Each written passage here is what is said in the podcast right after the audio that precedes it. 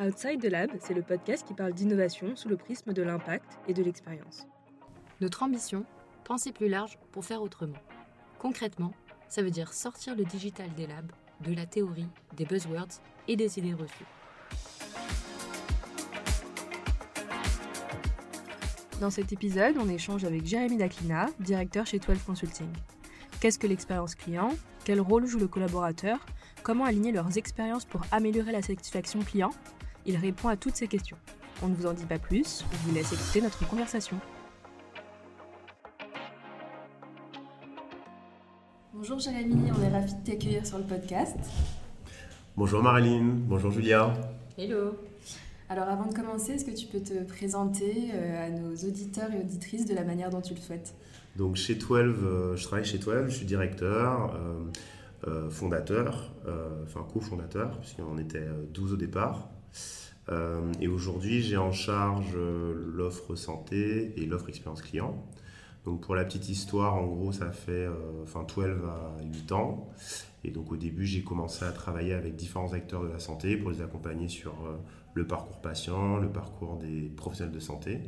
Et depuis quelques mois maintenant, j'ai en charge euh, toute l'offre expérience client euh, cross-secteur. C'est parti de la santé pour aller vers l'expérience client. Alors c'est vrai que, en tout cas, mon histoire personnelle euh, avec l'expérience client a commencé dans le domaine de la santé. Et donc en gros, les, premières missions, les premiers mandats que j'avais auprès d'acteurs type laboratoire pharmaceutique ou établissement de santé, euh, c'était euh, d'améliorer le parcours des patients, de faire en sorte qu'ils euh, vivent mieux avec leur maladie. Donc c'est un vrai challenge. Et la meilleure façon de le faire, avant d'agir, avant de mettre des choses en place, ben, c'est de comprendre déjà actuellement ce qu'ils vivent et comment en fait ils vivent les différentes étapes, les événements qu'il y a dans leur parcours. Et donc c'est pour ça qu'en gros on faisait des, des, euh, des missions où euh, on allait à la rencontre des patients, passer du temps avec eux. Et l'objectif de ces rencontres, c'était vraiment euh, de comprendre les émotions qu'ils avaient aux différentes étapes de leur parcours. Donc, pendant le diagnostic, pendant leur prise en charge, pendant des consultations avec des professionnels de santé, etc.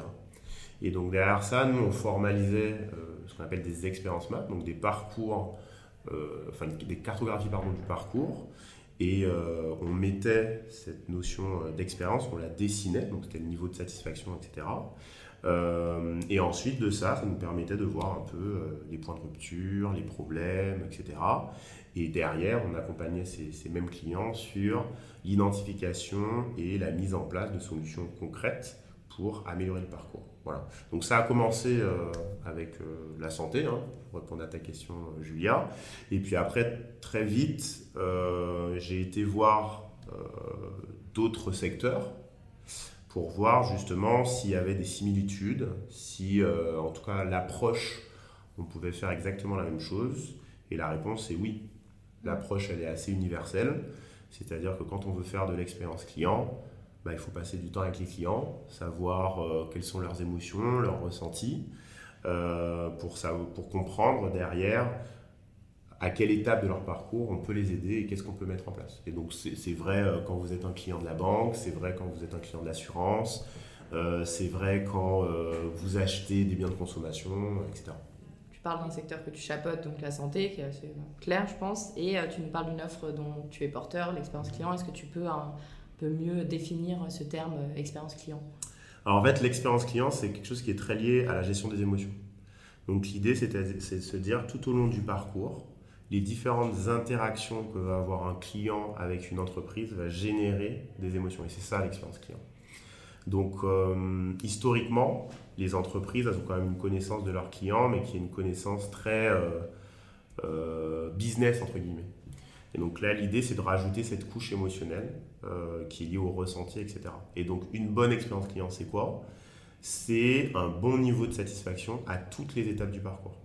Donc, si on prend euh, le secteur de la santé, par exemple, euh, bah, c'est tout simplement bah, quand on prend un rendez-vous, quand on voit un médecin, quand on est accueilli au sein d'un centre hospitalier, quand on est diagnostiqué, quand voilà, toutes ces étapes-là, en gros, se passe suffisamment bien d'un point de vue humain, d'un point de vue organisationnel, etc. Et donc l'émotion que va vivre le patient est globalement satisfaisante.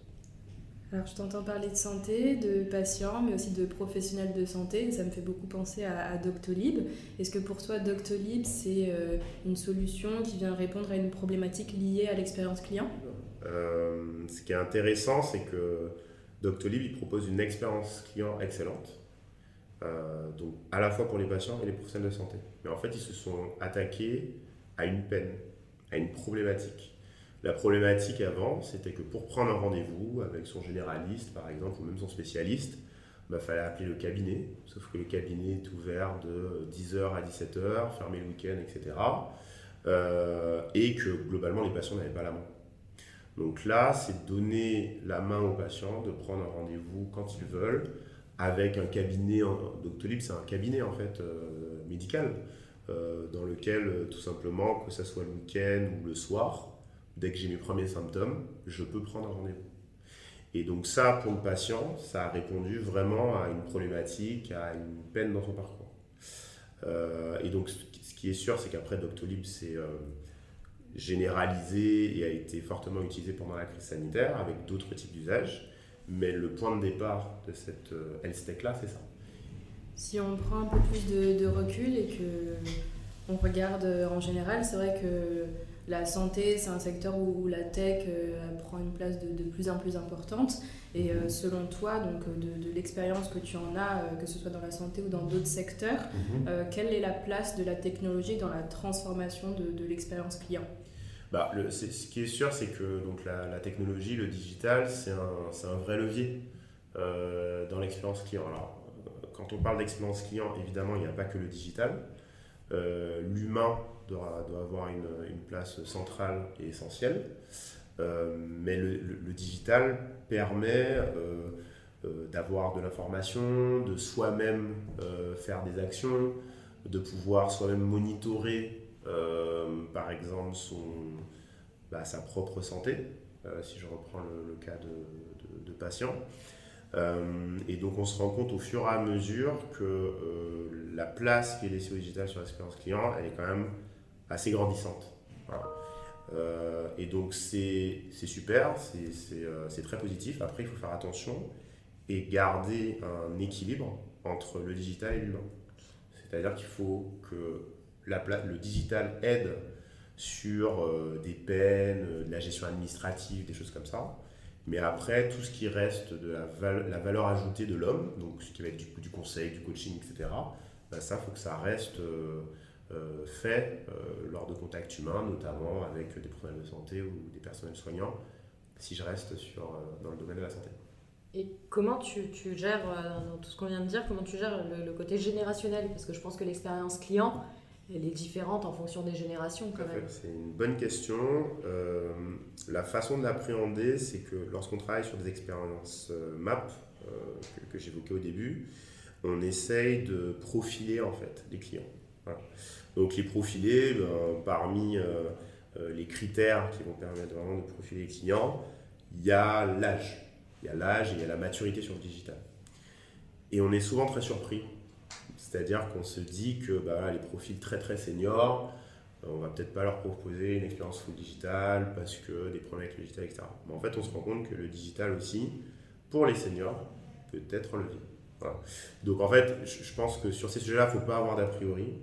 Et c'est le fait de, bah, rencontrer euh, voilà, des clients, des patients, etc., ceux qui euh, vont vivre cette expérience-là, qui va permettre de mieux comprendre leurs besoins, euh, leurs attentes, et derrière, les types de solutions qui vont être un, vrai levier, un levier pardon, émotionnel pour eux.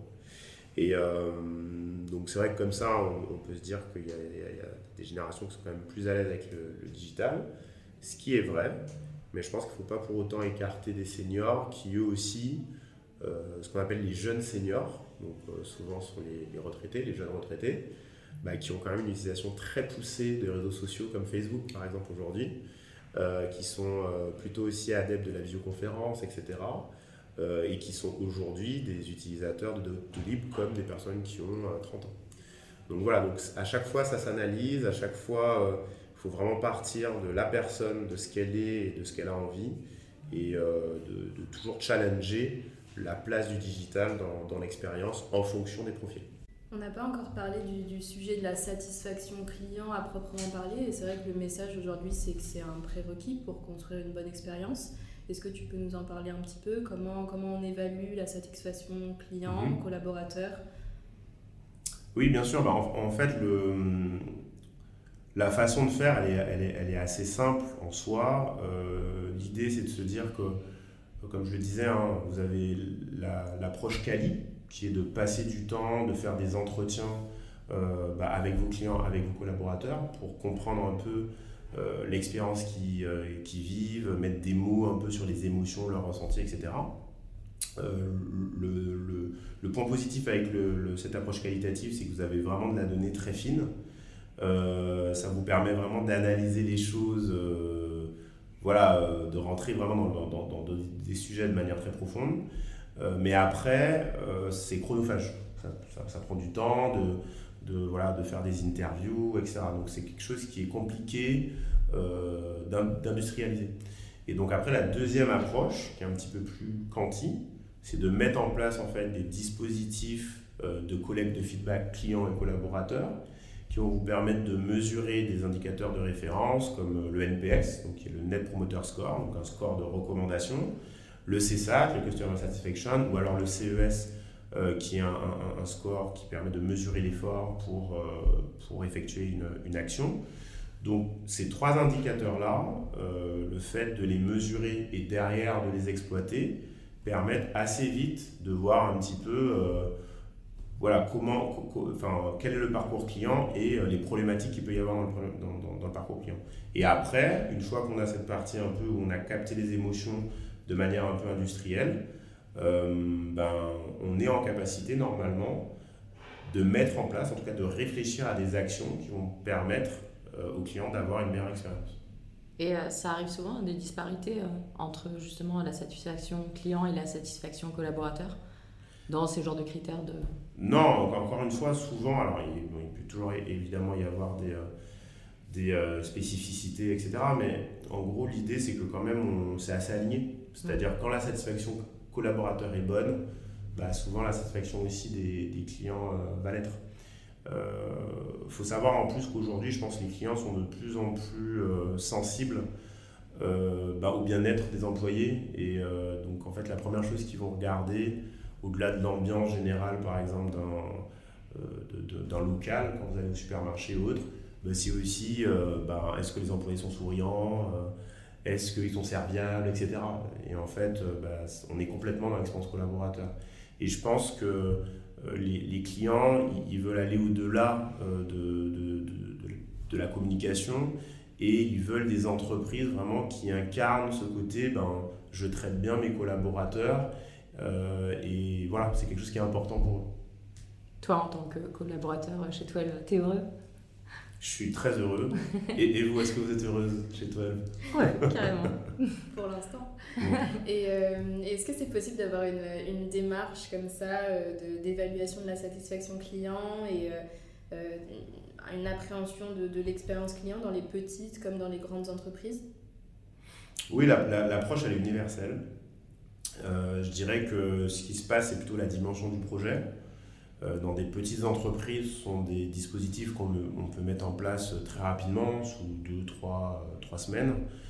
Euh, dans une organisation un petit peu plus grosse, de type ETI e ou voilà, des, des, grands groupes, il ne bah, faut pas sous-estimer qu'il y a une organisation qui, qui, peut être complexe euh, et donc ça peut aussi amener beaucoup de changements dans la culture de l'entreprise.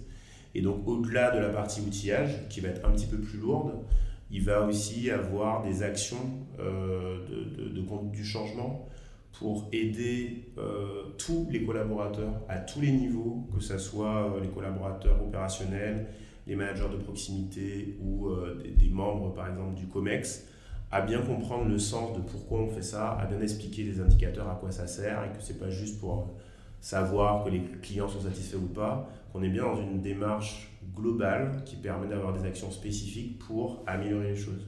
Et donc vraiment, il, faut, enfin, ça, demande de l'effort et de l'investissement pour embarquer, voilà, imaginez, hein, des entreprises de 5000 personnes dans ce type de démarche-là.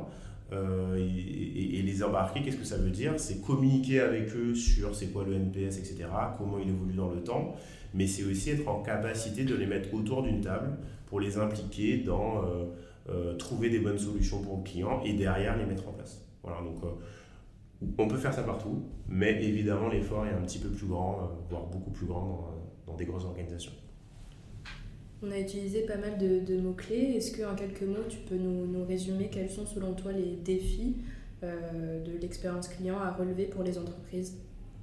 Alors, un, des défis de, de l'expérience client, et c'est un sujet qui, me tient à cœur, euh, euh, c'est la place finalement des collaborateurs.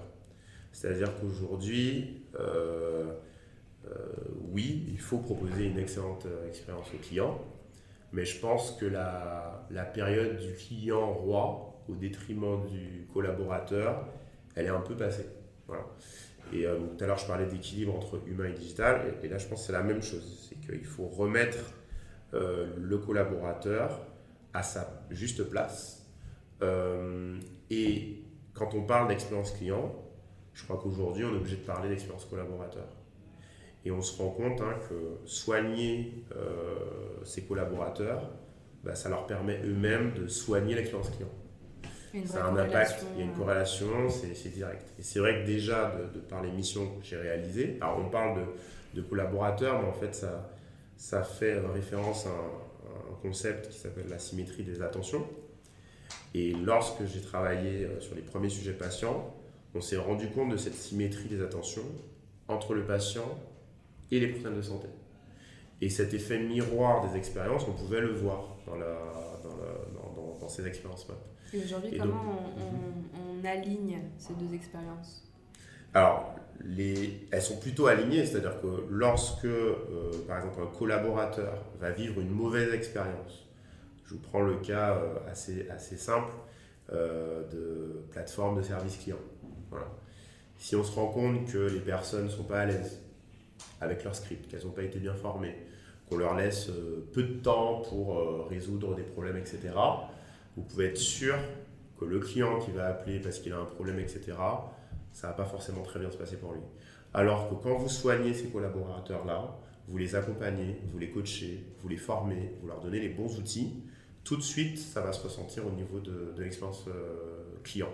Donc en gros, ce côté euh, miroir, etc., il existe déjà. Donc c'est très intéressant euh, en phase amont, quand vous analysez les choses, ben, de bien intégrer les collaborateurs, de passer également du temps avec eux, parce que leur point de vue est important. Et ensuite, quand vous travaillez sur l'amélioration du parcours, avoir en cible le client et les collaborateurs, parce qu'il y a déjà beaucoup d'actions que vous pouvez faire auprès euh, des, collaborateurs pour, pour améliorer pardon, leur propre expérience et aussi les sensibiliser à l'expérience client. Donc, euh, c'est un petit peu philosophique tout ce que je dis. Euh, c'est hyper intéressant. Donc en fait, finalement, on partait d'un concept, hmm. tu nous en évoques un autre. Donc pour toi, euh, sans le catégoriser, mais l'un ne va pas sans l'autre. Et du coup, si on reprend un peu de ce que tu nous as dit au début, tu fais autant un mapping des côté client, hmm. mais également finalement côté collaborateur de l'entreprise que, que, tu vas aider. Exactement. Merci Jérémy, c'était très intéressant. Euh, pour terminer, deux petites questions un peu signature de, de ce podcast. La première, pour toi, euh, que veut dire penser plus large et faire autrement? Alors c'est une, une, bonne question. Alors j'imagine qu'il faut que je sois concis. Euh, donc la partie penser plus large, faire autrement, je pense que l'idée c'est un peu de briser les, barrières et aller un petit peu au-delà de ce qu'on connaît, ou de ce qu'on peut nous dire. Euh, dans mon cas, ça a été le fait de, euh, quand, quand, j'ai réalisé en fait euh, certains accompagnements pour des clients très précis d'un secteur, bah, de me sourcer d'autres secteurs tout simplement, d'être aussi assez proche de toute la dynamique de la French Tech avec ces startups là qui ont un, petit peu tout défoncé sur leur passage et, et je pense que c'est ça le penser plus large, c'est-à-dire que ben, quand on est dans des secteurs comme la santé qui sont très réglementés, très cadrés, etc. ben, on peut avoir une vision un petit peu fermée. Et, le moyen de, l'ouvrir, ben, c'est de s'inspirer ailleurs, voilà. quitte à prendre des risques, hein, parce que sur la partie réglementation, etc. Et le faire autrement, j'ai envie de, le, de, mettre un mot qui est le oser. Parce qu'en fait, c'est oser euh, bah, faire les choses euh, comme ça n'a jamais été fait. Voilà. Et donc, ça demande une prise de risque euh, qu'il faut assumer derrière. Donc, voilà comment je traduirais un peu le penser plus large, en grand. Très, très clair. Et est-ce qu'il y a une idée reçue que tu aimerais déconstruire aujourd'hui, contre laquelle tu te bats que ce soit sur ton métier, sur le secteur, euh, sur la société euh, Oui. Euh, alors, je, je, je, vais essayer de m'en sortir avec cette dernière question. En gros, ce que je pense, c'est que je pense qu'il ne faut pas minimiser l'approche et le fait qu'une entreprise propose une bonne expérience client. je pense qu'il y a beaucoup de travail. Il y a, il y a un travail amont, comme je l'ai dit, qui est, qui est, souvent pas fait par les entreprises où ils n'y consacrent pas beaucoup de moyens, donc le point de départ avec les personnels, les expériences etc. Euh, et voilà, et moi j'ai envie de dire aux, entreprises, hein, et toute entreprise, allez voir vos clients, passez du temps avec vos clients, euh, collectez de la data avant d'agir, avant de mettre en place euh, des applications mobiles, avant de faire des partenariats avec des startups parce que d'un point de vue communication c'est intéressant, c'est sexy, etc. Donc voilà, je dirais qu'il y, y, a un temps pour se poser, comprendre les choses, fédérer aussi autour euh, du sujet. Et, souvent, euh, c'est pas fait ou, mal fait. Encore merci, ça a été un plaisir de, t'avoir au micro du podcast. Merci à vous, merci de m'avoir invité. C'était un plaisir. Et à bientôt. à bientôt.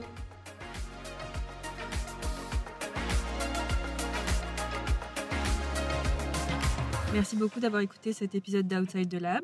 Si ça vous a plu, n'hésitez surtout pas à suivre le podcast sur la plateforme que vous avez utilisée pour l'écouter. Et à bientôt pour un prochain épisode.